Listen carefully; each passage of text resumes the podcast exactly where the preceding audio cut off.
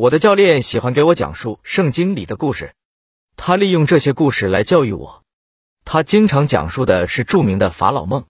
法老做了一个使他十分不安的梦，他看见七头漂亮、健康的奶牛从尼罗河中爬起来，身后有七头丑陋的奶牛浮出水面，它们十分干枯瘦弱，身上的骨头都能数得清。突然，干瘦的奶牛猛然扑向肥美的奶牛，并将它们吃掉了。尽管如此，他们看起来仍然那么干枯瘦弱。约瑟夫被引到了法老面前，他被誉为西梦人。他说：“七头肥美的奶牛指的是七年的时间里粮食富足，每个国民都能吃饱饭；七头瘦弱的奶牛预示着随后而来的七年饥荒。”法老带着严肃的神情问道：“我们不能做些什么吗？”约瑟夫回答道：“你虽然无法改变它，但你可以做好准备，委任一名财务部长，负责将所有人在富数年间收获的粮食的五分之一收集在谷仓里。这样一来。”我们在饥荒年间便会有充足的粮食储备，也就不用再饿肚子了。这一计划得以贯彻执行。七年时间里，埃及人有了充裕的粮食，将粮食的五分之一交出去，不会使任何人感到痛苦。我的教练说过，大多数人生活的方式都好像自己永远也不会出现收入微薄的情况，但这种情况肯定会出现的。他是第一个意识到体制将被迫发生改变的人之一。人们早年如果有工作且工资丰厚，可以生活体面；退休时，公司和国家会照顾他们。养老金有所谓的代际合同保障，这一合同规定，在职的年轻人赡养老一代退休的人，等年轻一代老了，新一代的年轻人支付他们的养老金。今天我们知道，这一合同在将来没法再正常运作。从二零二零年起。养老金领取者将大大多过赡养他们的在职年轻人。今天我们必须清楚的是，曾经有一个小男人对全国人民说：“你们的养老金是有保障的。”曾经，这是童话故事的惯常开头，虚构的故事。人们都喜欢听谎言，但它终究只是谎言。在这种情况下，也有一个童话故事：埃及人使用一种简单的方法，在荒年里保护自己。财务部长将所有粮食的百分之二十收集起来。我们今天也有财务部长，他从大多数薪资阶层人员身上收集起来的钱财远多于百分之二十，但两者是有区别的。今天的财务部长收集金钱之后，又马上把金钱花出去，根本没有为饥荒之年留下什么，什么都没有。你别无选择，除了成为自己的财务部长，并至少将收入的百分之十存下来。更好的做法是你完全效仿古埃及人的做法。将百分之二十的金钱存下来。现在睿智的你看到几个领取养老金也过得很好的人，也许觉得我的描述过度消极，但是你千万不要被愚弄。大约从二零二零年起，我们将经历完全不同于现在的时代。任何人都能通过几个简单的计算，清晰的看到，你不能再继续依赖我们国家的养老金。养老金计划将无法承担到期支付的养老金。人们的寿命越来越长。医疗保险越来越贵，这应该由谁来支付呢？没有突然之间打开巨大的谷仓供应一切的约瑟夫，世界上也不存在这样的谷仓。我们由工业时代进入信息时代，这带来的一个影响，很少人意识到，我们必须自己为自己支付养老金。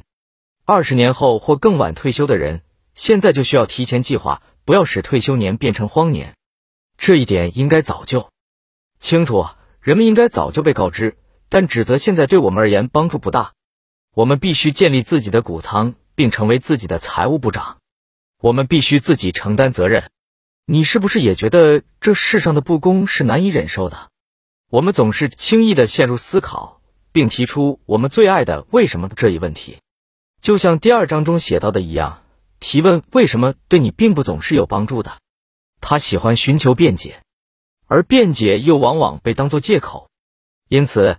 思考为什么往往会阻碍你采取行动。巨大的变化总是区分赢家和输家，总是产生巨大的不公。但就此陷入思考徒劳无益。思考并不会改变我们的境况。在当今信息时代，输家指的是那些继续依赖国家和他们的雇主的人，赢家指的是自己承担责任的人。这是受害者社会和责任者社会。那些将自己看作受害者的人，还继续依赖过去的承诺。而这些承诺在今天是永远不可能实现的了。但他们仍然依赖国家和他们的雇主。那些承担责任的人无法容忍自身命运取决于别人是否遵守承诺。他们将歌德的箴言放在心中：只有一件事是你可以期待的，意料之外的事。他们将自我准备看作自己的责任。困境通常远在退休之前开始。我们将更快的开始体验关系改变造成的另一个影响。当今几乎已经没有一辈子的铁饭碗了。今天，许多人都在退休之前很多年就开始经历自己的七个荒年了，因为他们没有在丰年存下百分之二十。为什么会发生这样的情况呢？我们所有人倾向于陷入两个错觉。第一个错觉，我们认为，如果经济繁荣，它必将永远如此繁荣下去；如果一直收入丰厚，我们会预计自己很快收入更多。但是，正如我的教练总是强调的那样，干瘦的奶牛往往比预想的出现的更快。第二个错觉，我们往往无法识别出丰年，只有当荒年出现时，我们才意识到我们之前过得有多好。有多少人误以为丰年还在后面，而推迟储蓄和投资的计划？现实是，大多数人存的钱都太少。他们住在光鲜亮丽的房子或公寓里，开着好车，拥有最新款的电视机或音响。他们除了一份贷款协议、一份小小的人寿保险和一个脆弱的储蓄账户，就一无所有了。他们已经成为两个错觉的牺牲品。而那些只储蓄而不投资的人，也不是真正的理财者。许多人将自己的金钱投入某一个理财项目之后就不闻不问了，在这种情况下，金钱是不可能获得正确增长的。还有一些人混淆了投机和投资两个概念，两者之间存在巨大的区别。详细内容我将在第十一章中进行描述。这种区别有着至关重要的意义。投机者无法保证鹅饲养的绝对安全，他无法定期获得金蛋，也就是说。投机者根本不会获得被动的收入，他们只有在出售自己的资产时才会赚到钱。想要饲养金钱的人，首先必须是一个投资者，而非一个投机者。储蓄并进行资本投入的人，还并不一定是一个投资者。我的教练曾经说过，一位投资者会在买入的时候获得利润，而非在卖出的时候。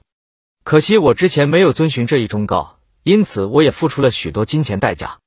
想要在卖出时获得收益的人，不是在投资，而是在投机。投机者的运气有好有坏，而且投机者对自己的投资和预测的影响非常有限。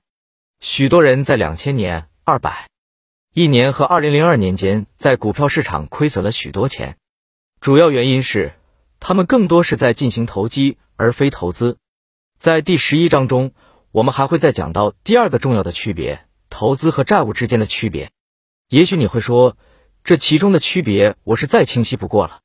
但是你会发现，其实很多人在此都犯了一个大错误，一个致命的错误。比如，许多人都将自己的私人住宅看作一笔投资，于是他们误以为自己是投资者，而实际上他们只是在往外花钱。我的教练总是说，投资应该使金钱流入你的口袋，而一笔债务使金钱流出你的口袋。资金流动的方向就表明了这是一笔投资还是一笔债务。致命之处就在于，许多人认为自己进行的是投资，而实际上却是欠下了一笔债务。他们不会变得富有，而是越来越贫穷。他们将金钱花出去，而非纳入囊中。他们的金钱逐月减少，虽然他们认为自己一切都做对了。遗憾的是，我们所有人做的事情往往并不正确。就算所有人都说。置办住宅是一笔明智的投资，但这还是错的。私人住宅是一项奢侈品，生活在属于自己的四面墙壁中确实是一件很棒的事情。我自己也是这样做的，但这并不是投资，它不会为我们带来收益，它不会为我们的荒年做出准备。我们还会再经历一次大萧条吗？自第二次世界大战以来，出现了几个小的股市泡沫，回想起来，这些都不是严重的崩溃，市场总是迅速的复苏。我们可以说，这些轻微的波动就犹如白天和黑夜的交替。这些并不是像夏天和冬天更迭那样的大周期。几乎没有人认为还会再出现一次像1929年至193两年那样的金融危机。多年来，我一直指出，周期并不会简单的消失。尽管如此，当市场重新繁荣，打开报纸还是经常读到，这一次不同于以往，全球金融危机不可能再卷土重来。但是，约翰·邓普顿爵士这位基金业务的伟大导师对此说过，资本投资业务中最危险的一句话就是这一次不同于以往。不久前，我看到一家人在沙滩上堆砌沙堡，所有人都斗志昂扬，一座了不起的沙堡拔地而起。但不幸的是，潮水越涨越高。一家人开始在沙堡之前建立护堤，他们飞快地铲着泥沙，但海浪还在不断地向前逼近。海浪最终还是冲走了护堤，越过护堤，开始往护堤另一面侵袭。一旦潮水来临，是没法阻拦的。一次大崩溃可能会，也将会再次发生。白天和黑夜的交替不是唯一的自然更迭，还有季节的更迭。悠长的夏季结束后，紧随而来的是冬季。正如存在小的变化起伏一样，也会存在长期的变化起伏，向来如此，也将会一直如此。自然界中是这样的，经济世界中也是这样的。潮水还会再来，只要有一方面受贪欲驱使，另一方面又受恐惧影响的人存在，此类危机就将一直存在。当年，许多人认为这种基础动机是没法影响经济的，结果他们的想法被新经济。互联网泡沫和新市场完全颠覆了。我可以列举出许多新的崩溃再度发生的原因，但最重要的是，这样的大崩溃会发生，因为之前发生过多次这样的大崩溃，而人并没有改变自己。许多投资者在两千年、二零零一年和二零零二年连续三年在股票市场中遭遇了极大的亏损。自第二次世界大战结束以来，这是唯一的一次。几乎没有人认为会出现这样的情况。就连我也这样以为。我预计的转折点、巨大的崩溃都在二零一零年之后。突然之间，人们又再度开始考虑经济和市场动荡大周期的可能性了。崩溃的糟糕之处在于，原本计划荒年使用的储备金会被毁掉，尤其是许多已经退休的老人会遭受重创。当然，也有许多年轻人之前坚持储蓄，自认为明智的进行了投资，现在他们也面临失业和缺钱的双重打击。这种情况太糟糕了。重要的是知道如何投资，不要将债务、投机与投资混淆起来。我认为一次大萧条还会再次来临，只是不一定来得特别快而已。但是谁会声称自己能够预知未来呢？我尝试过很多次，偶尔成功过，其他时候都失败了。我同其他在这领域上进行尝试的人情况相同。如果预测得到应验，我们就会自我感觉十分良好；如果预测失误，我们就会提醒自己。没有人能够预知未来，基于这一情况，预测未来永远都不可能不受欢迎。重要的是，作为投资者，我们必须把出现全球金融危机的可能性考虑在内。我们不应该因为这一可能性存在就垂头丧气。一位聪明的投资者是可以做到在任何周期更迭下喂肥自己的鹅，并获得良好回报的。但是，为了做到这一点，他也必须清楚几个重要的事实。事实是。投资者恰巧是在危机当中才能获得高额的利润。纯粹的投机者会在危机中成为受害者，而投资者会成为受益者。坚定不移的进行准备。你知道诺亚的故事吗？他居住在一个自人类有记忆以来就从来没有下过雨的地方。突然，他得到了一项来自上帝的任务：造一艘大船，一艘能够让他在大洪水中得救的大船。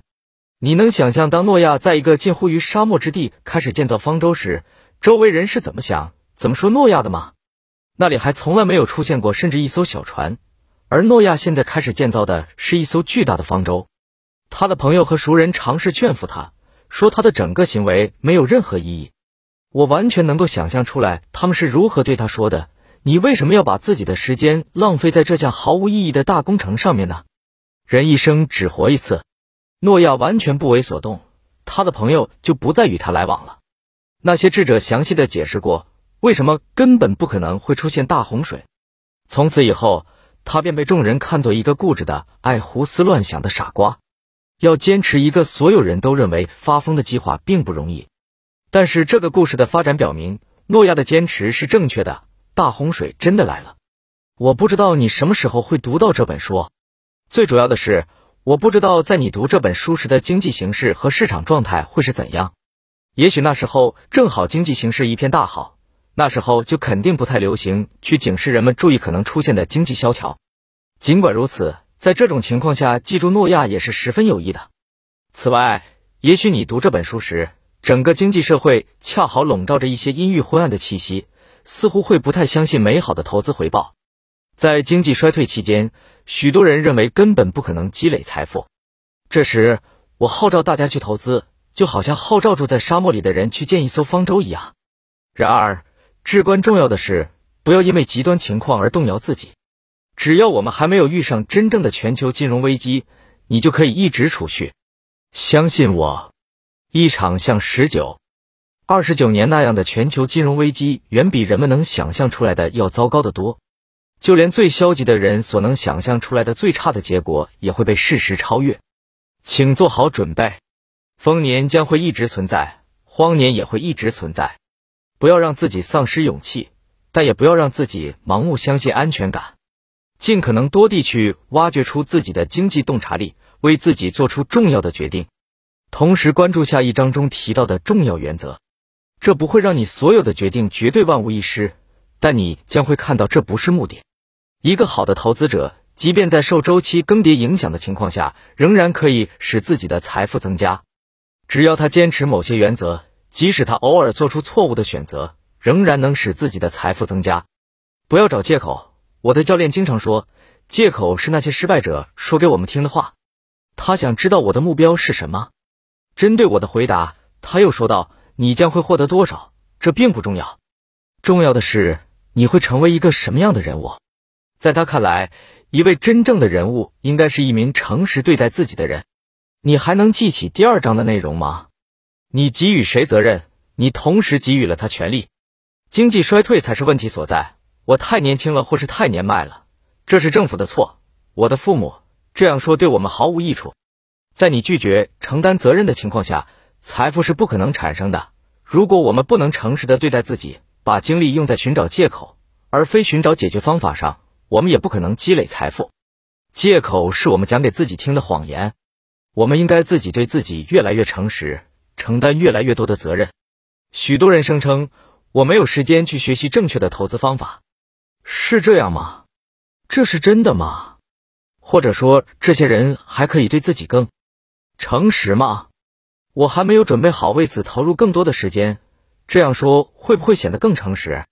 一位真正的人物不会将生活中的机会滥用在道歉和寻找借口上。借口使我们贫穷。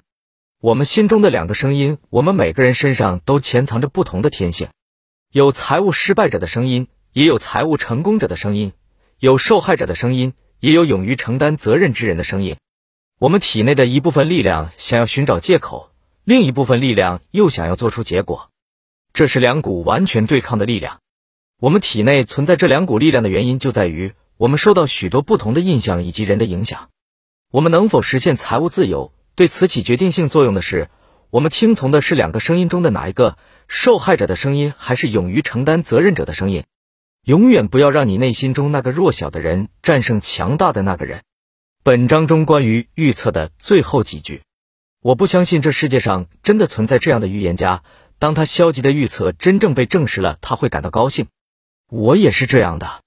我关心的事情并不是你是否处处考虑我的预测能否实现，我关心的是，如果我的预测真被证实了，你是否提前做好了准备。重要的并不是预测，而是准备预防措施。假如枯瘦的奶牛突然出现了，而你已经武装好自己了。更重要的是，如果发生一场全球金融危机，你拥有金钱储备，这时的你将会获得意想不到的机遇。相反。如果枯瘦的奶牛不出现，你肯定会成为一名优秀的投资者，你也不用为此遗憾。全世界最富有的投资者沃伦·巴菲特说过：“毕竟，只有当潮水退去时，你才知道谁在裸泳。”